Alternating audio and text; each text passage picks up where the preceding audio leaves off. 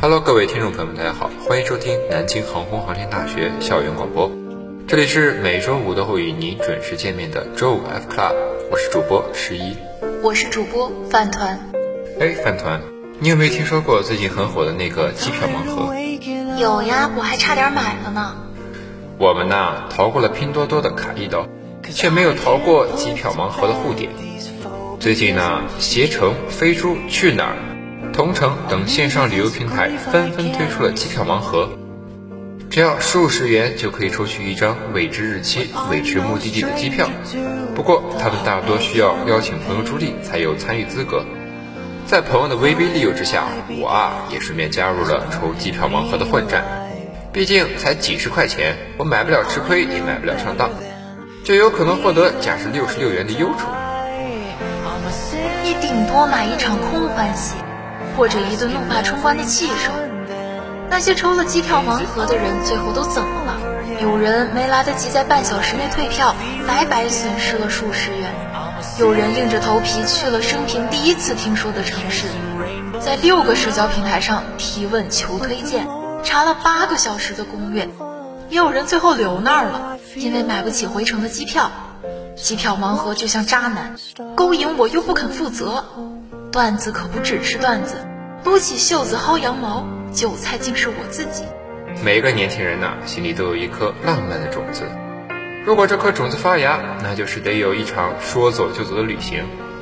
二零二一年，从清明假期开始，线上旅游平台首次扎堆大范围推出了一系列机票盲盒的营销活动，因仅需六十六至九十九元的低价。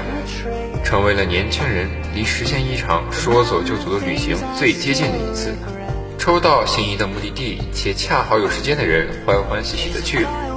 不过，既然有多少的欢喜，那就有多少的嘟嘟囔囔和骂骂咧咧。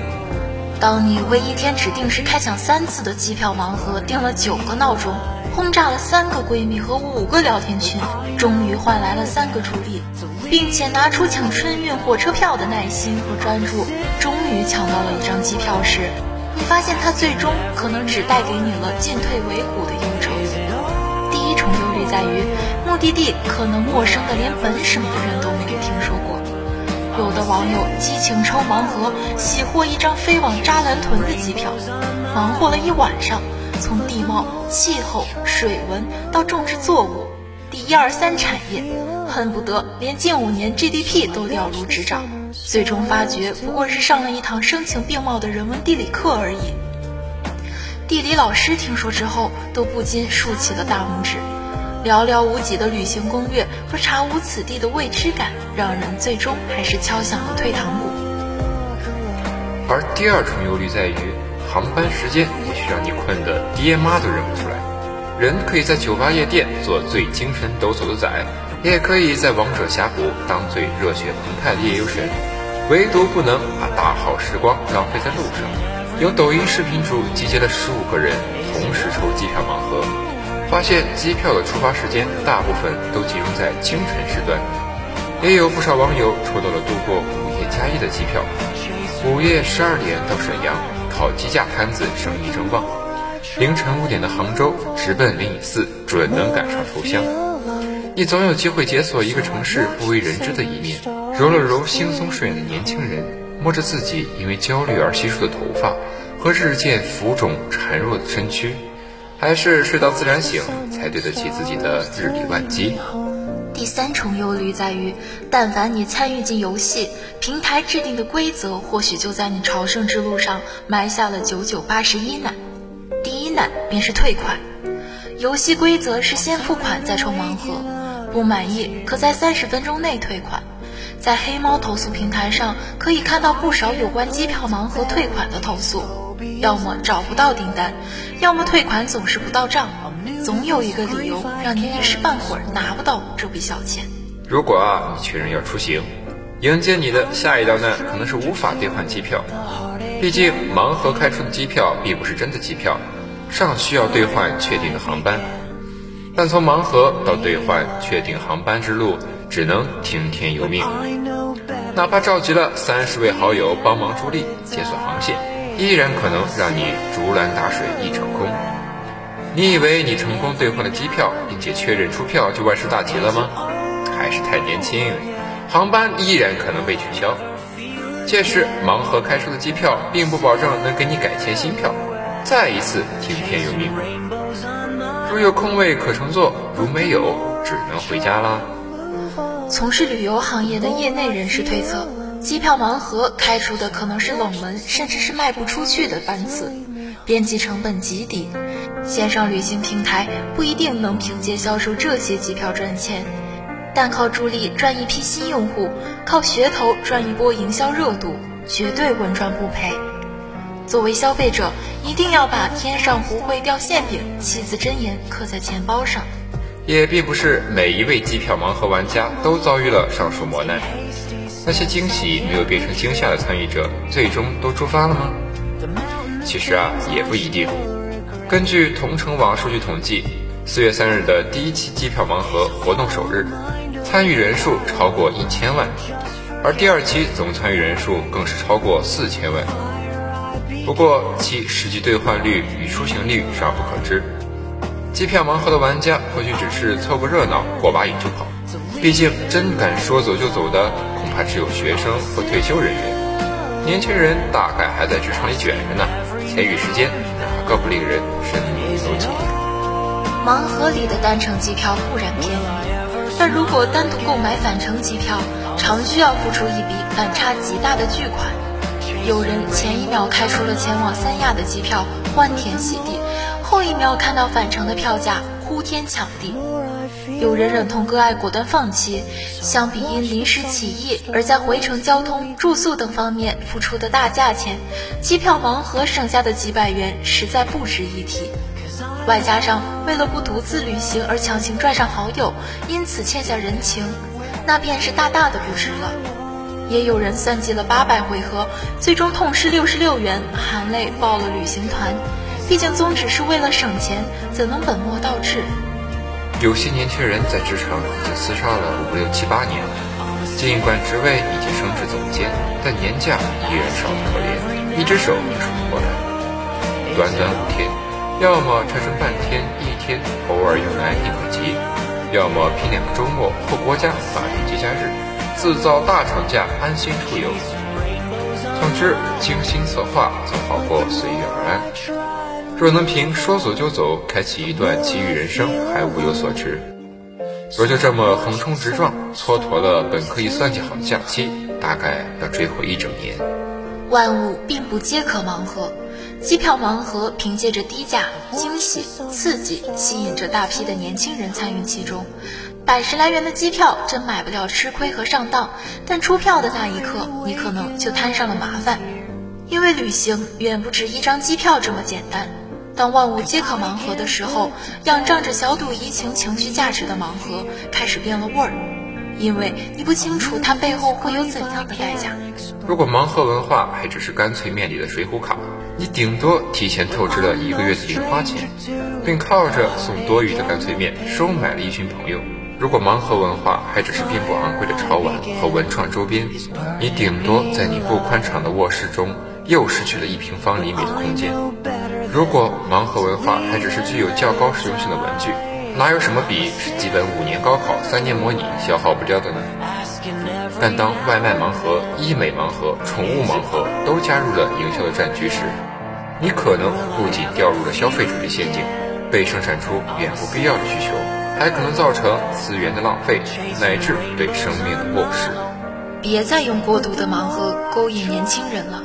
就像别再用一场说走就走的旅行才不枉此生蛊惑他们一样，总念叨说走就走的人一般都没走成，总嚷嚷着开盲盒的人可能并不能对盲盒背后的代价负责。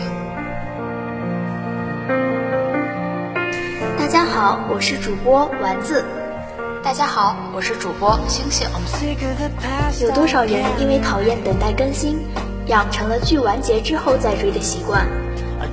当倍速追剧成为常态，观众的耐心更是随着被加快的播放速率不断坍塌。所以，我们很难想象，为一部不一定有续集的作品等待十三年是什么概念。前段时间，博主中华小子同人站发布了一则动画《中华小子》公映十三周年的纪念视频，因为标题传递出了些许第二部有望回归的意味，瞬间引起了一百多万网友的围观。这部动画到底有什么魔力？多年前因为意外突然停播，却让近三万网友打下九点五分的高分。时至今日，有人一提起这部作品，依然愿意称它为最强国产回忆杀。有人说，《中华小子》是中国武侠版《哈利波特》，同样是三人主角团对抗一个强大恶魔的故事。三位英雄转世的少年必须在历练中快速成长，以消灭意图毁灭世界的反派黑狐王，而距离主角三人的灵魂导师少林方丈三藏，更被认为是像邓布利多一样的存在。主角从平凡少年成长为救世英雄，乍看只是普通的热血少年题材动画，但在官方的定义中。这却是一部结合了中国武侠、仙侠的魔幻神话作品。故事一开始，被镇压千年的魔王被一路过村妇无意间解除了封印，便以女装大佬的身份借身还魂，不可谓不魔幻。然后镜头一转，画面中又赫然是热气腾腾的少林、打铁的僧人、施粥的方丈。排列整齐、正在训练的武僧们，女主角小兰在僧人们的操练声中闪亮登场，当着所有人的面用床单耍了一套漂亮的功法，这是武侠气息。混搭风格的背后，直指的正是这部动画的特殊身份——中法合拍。不得不承认。中外合拍四个字，如今早就成了烂片同义词。很多以中国文化为基础创作的合拍作品，本质仍然是在以刻板的外国视角，对中国传统文化符号进行猎奇与利用。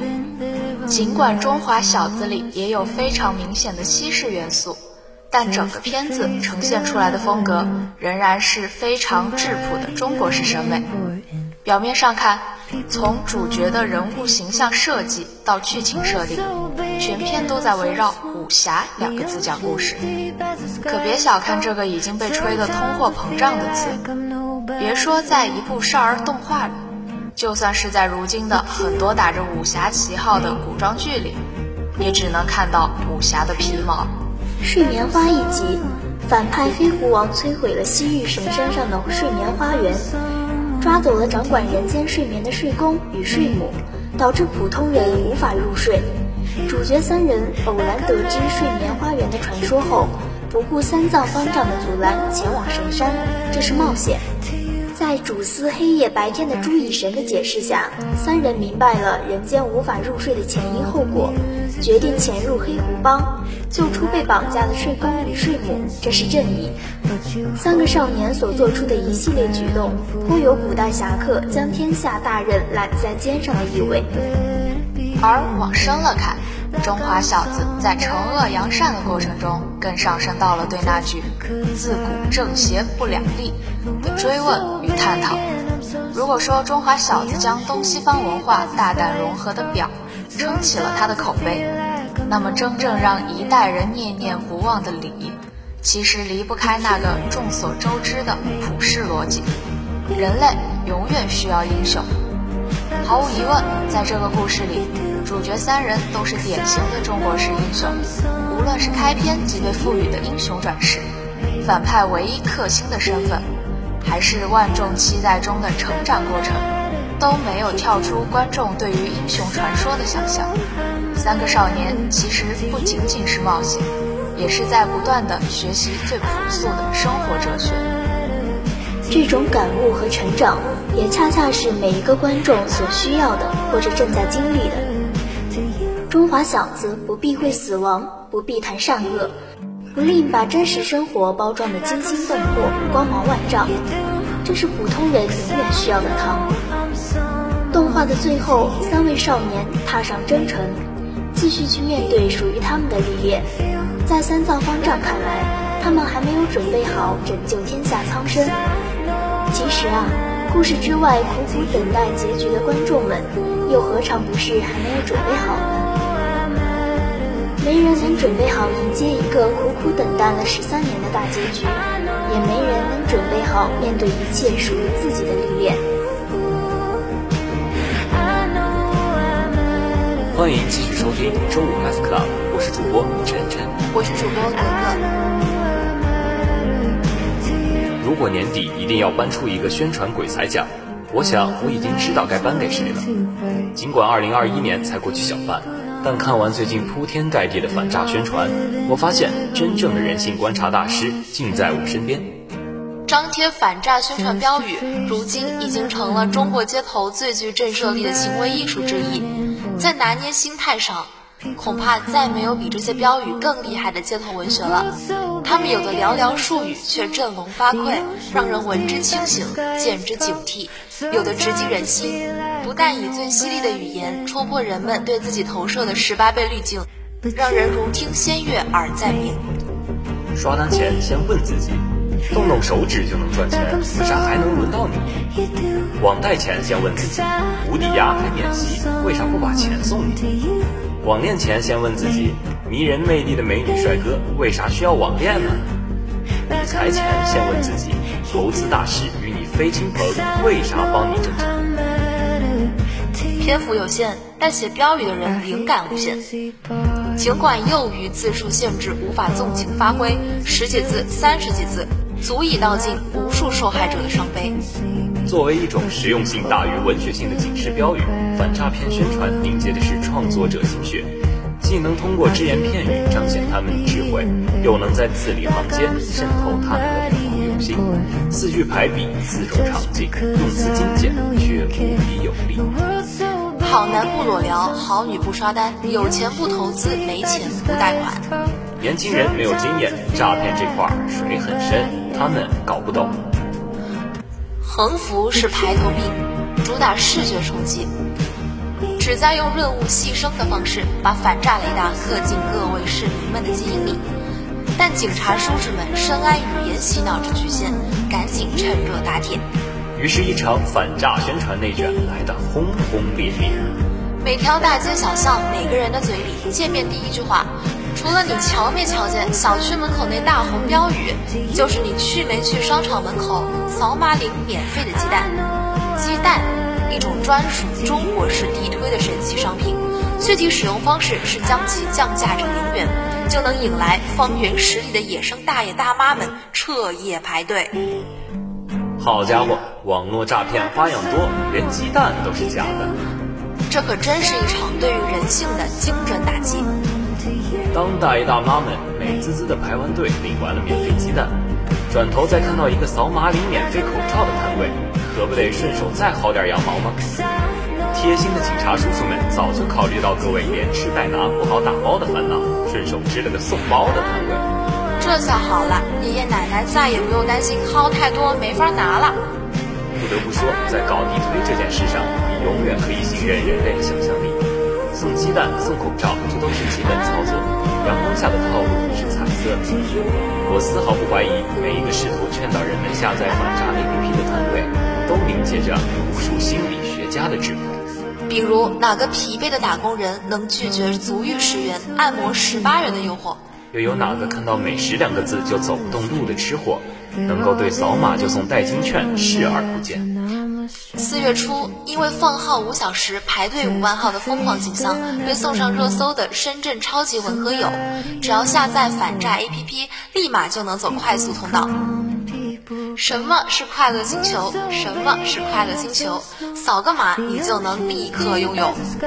为了让大家下载反诈 APP，警察叔叔们真是操碎了心。年轻人喜欢去网红地打卡。就在打卡点门口蹲守，晓之以情，动之以理，顺便考虑到他们走累了、听累了，还贴心的送上免费矿泉水。年轻人喜欢喝奶茶，那就顺势把奶茶店也拉进自己反诈事业版图里。连夜投放印有反诈骗宣传的贴纸和杯套，把正义之光洒遍年轻人生活的方方面面。哎，你还别说，有标语护身的奶茶，仿佛真的能品出一丝不一样的浩然正气。要是年轻人沉迷吸猫撸狗，那更好办。直接用警犬出来营业，收买人心。没有困难的反诈工作，只有勇敢的工具人狗狗。生活不易，警犬卖艺。为了守护人民群众的财产安全，狗子牺牲的太多了。话说摸秃了算工伤吗？当然，变成工具人的不只有狗子，还有明明靠实力吃饭，却偏偏被看上颜值的特警小哥。生活就是这样，你永远不知道工作会跟你开什么玩笑。不，这根本不是工作，这明明是在展示本市文旅新地标的诞生。在南京街头走一圈，没人能逃得过那大喇叭里的洗脑魔音。美女裸聊你别看，屏幕那边是大汉。白日做梦终不长，骗子骗你没商量。不要裸聊，不要裸聊，裸聊之前先想想自己有没有准备好和美女坦诚相见。再去超市里走一走，眼前全是行走的反诈宣传板，就连甜甜的水果区都在提醒你小心网上的甜蜜陷阱。网上的柔情蜜意再甜，也不能给他转钱，请你一定要荔枝一点啊！草莓、蓝莓、蔓越莓，小心诈骗，听到没？听警察叔叔一句劝呐，网上的东西都是虚拟的，你把握不住啊，年轻人。在菜市场、小公园、步行街、地铁站，有人的地方就有反诈骗宣传。不管是走在街上，还是坐地铁，随时有可能成为反诈宣传员的下一个猎物。坐地铁顺便观看了一场声情并茂的演讲，打疫苗的时候见缝插针被直播科普，哪怕只是随口问个路，都能被热情安利下载 APP。只能说，这可真是一场地毯式的反诈。毕竟骗术层出不穷，让人防不胜防。为了拦住头脑发热、在被骗边缘疯狂试探的人们，民警们可真是太苦。当然，我们也能理解民警们急切的心情。在网络如此发达的当下，我们不得不承认，有人的地方就有出现诈骗案件的可能。街头巷尾的犄角旮旯，处处藏着骗子们虎视眈眈的身影。光是2020年一年，全国公安机关就一共破获了25.6万起电信网络诈骗案件，工作量之巨可以想见。为什么如今反诈宣传的方式越来越灵活、年轻化？因为自认为更懂网络、更有辨识度的九零后、零零后，其实才是近几年来被骗概率最高的群体。二零一九年，国家微反诈行动发布过一份电信网络诈骗治理研究报告。二零一九上半年，报告数据显示，十八到二十八岁之间的受害人所占比例高达百分之五十四。九零后、零零后是网络用户的主力军，却也因为社会经历有限，对电信网络诈骗防范意识有所不足。原来容易被骗的傻白甜竟是我自己。随便上网一搜，光是最近这半个月就出过好多涉案金额不小的诈骗案，有年轻人遭遇杀猪盘，有老年人被骗买假保险，有大学生网购遭遇两连骗。民警们的反诈宣传手段在与时俱进。骗子的骗术也在暗地里偷偷迭代，只希望类似的惨剧以后能越来越少。实在不行，大家还是多去领几回免费的鸡蛋，多警醒警醒自己吧。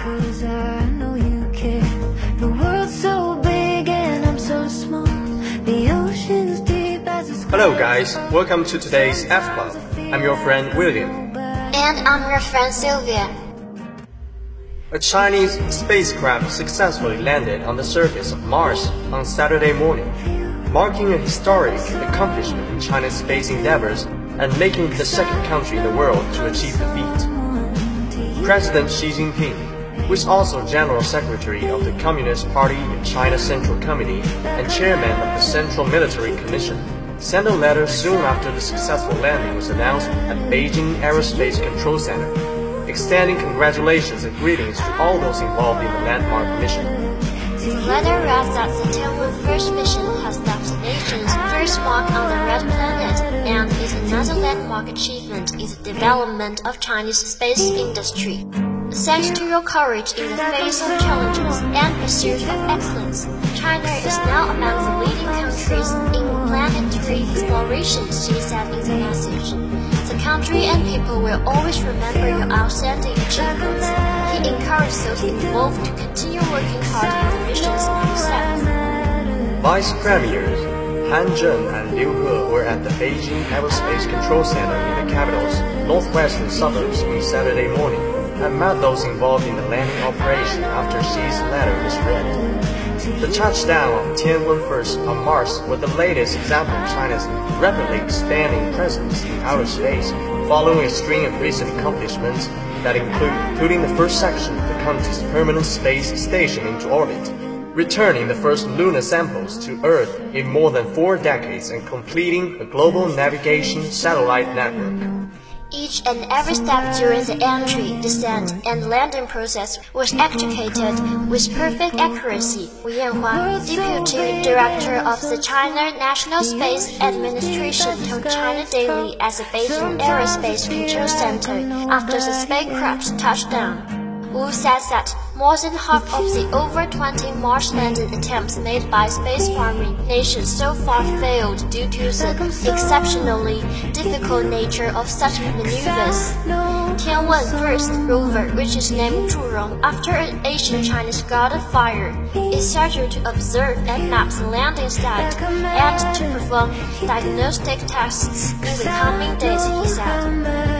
Zhurong will move from its landing module onto the Martian soil to become scientific service, the official said, adding that the first photos to be taken by the rover are expected to be transferred back to Earth around the end of this month. Gen Yan, a senior planner for China's deep space exploration programs at the Space Administration, said Saturday's landing was a serious test for the country's capabilities in science, technology, and engineering. Such a challenging attempt is characterized by a succession of complex activities that must be conducted completely by the spacecraft within a very short period of time, he said. What added to the difficulties is that we don't know much about the Martian atmosphere, which brought a lot of uncertainties to the mission. That's all for today's F Club. See you next week. Bye.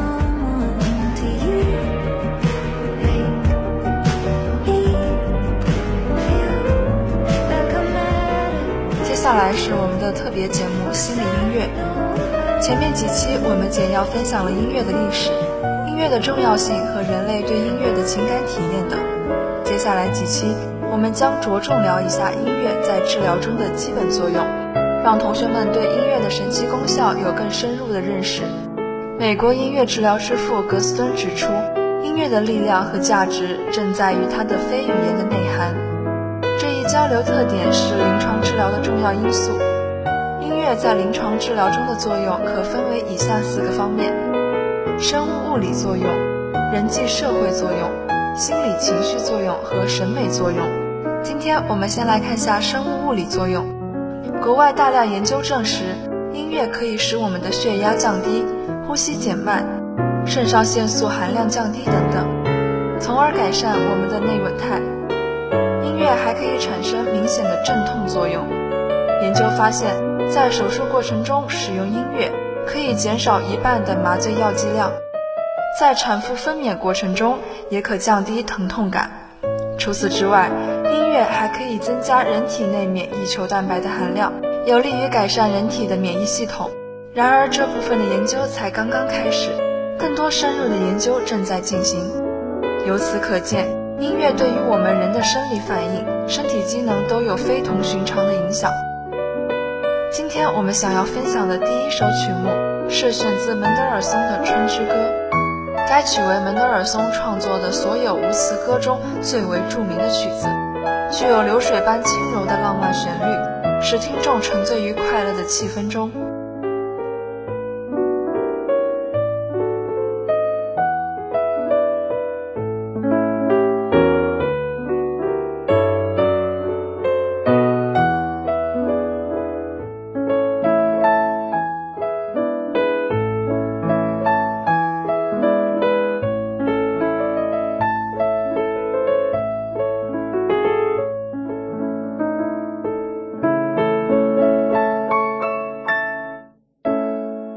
二首想要分享的曲目为小夜曲，这是在欧洲音乐史上有歌曲之王美誉的奥地利作曲家舒伯特创作的歌曲，以爱情为题材，描述着一个青年向他心爱的姑娘所做的深情告白。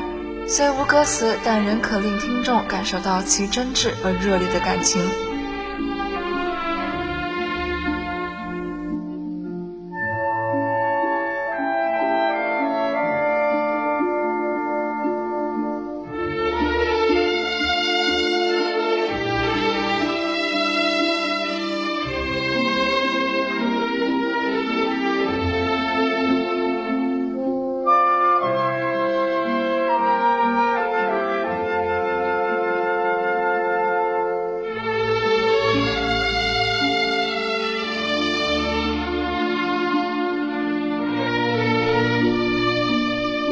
Hello，各位听众，欢迎继续收听周五 F Club，我是主播王子。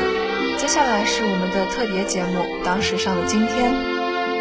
一九二七年五月二十一日，许克祥在长沙发动马日事变。马日事变后不到一个月的时间里，长沙附近就有一万多名共产党员和革命群众被害牺牲，革命事业受到了严重危害。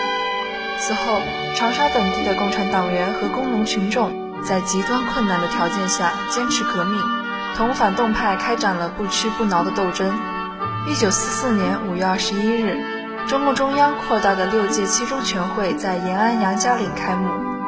六届七中全会第一次会议选出毛泽东、朱德、刘少奇、任弼时、周恩来组成主席团，毛泽东为主席团主席，并决定在全会期间由主席团处理党的日常工作。书记处及政治局停止行使职权。一九七二年五月二十一日至六月二十三日，中共中央在北京召开批林整风汇报会。我是主播王子，我是主播松仁儿，感谢导播李卓林、江晨志，我们下周同一时间不见不散。